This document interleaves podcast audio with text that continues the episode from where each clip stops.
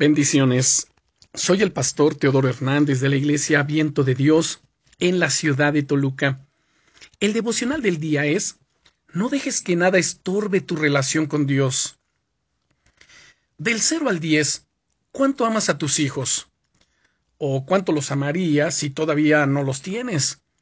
El amor que recibimos cuando nos convertimos en padres y madres es uno de los más fuertes, de los más intensos que hay en el mundo.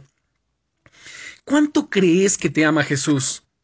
Escucha lo que dice el Señor Jesucristo en este pasaje del capítulo 15 del Evangelio de Juan y permíteme que lo personalice para ti. Como el Padre me ha amado, así también yo te he amado. Es el versículo 9 de este capítulo 15. ¡Wow! ¿Te das cuenta lo maravilloso que es? Es como si le preguntases a Jesús en oración, Señor, ¿cuánto me amas?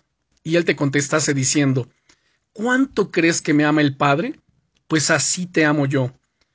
Pero él continúa diciendo en el versículo 10 también, Permanece en mi amor. Si guardas mis mandamientos, permanecerás en mi amor, así como he guardado los mandamientos de mi Padre y permanezco en su amor. Muchas personas piensan que cuando caen en pecado, Dios les ama menos, pero no es así. Su amor por ti ya está garantizado en la primera parte del versículo, y es tan grande como el del Padre. No, cuando caes en pecado, no es que Dios se aparte de ti, sino que ese pecado te aleja de Él, se convierte en un obstáculo que afecta tu relación con Él. Es por eso que Jesús te invita a permanecer en su amor, a no dejar que nada te separe de Él. No dejes que ningún pecado se interponga en tu relación con Dios.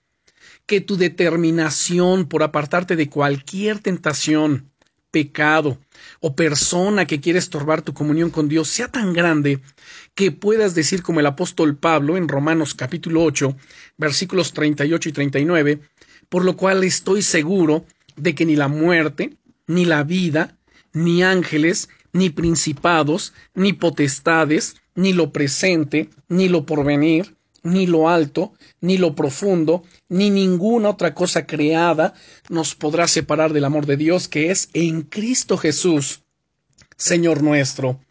Amén. Qué maravilloso es esto. Así que te invito a que permanezcas firme en su amor. Oremos. Señor, te doy muchas gracias porque sé que nada puede estorbar mi relación contigo si yo permanezco en tu amor. Te pido que me ayudes a permanecer en ese amor, ese amor tan grande que tú has derramado en mi corazón por tu Espíritu Santo, según dicen tus escrituras. Te agradezco en el nombre de Jesucristo. Amén. Bendiciones.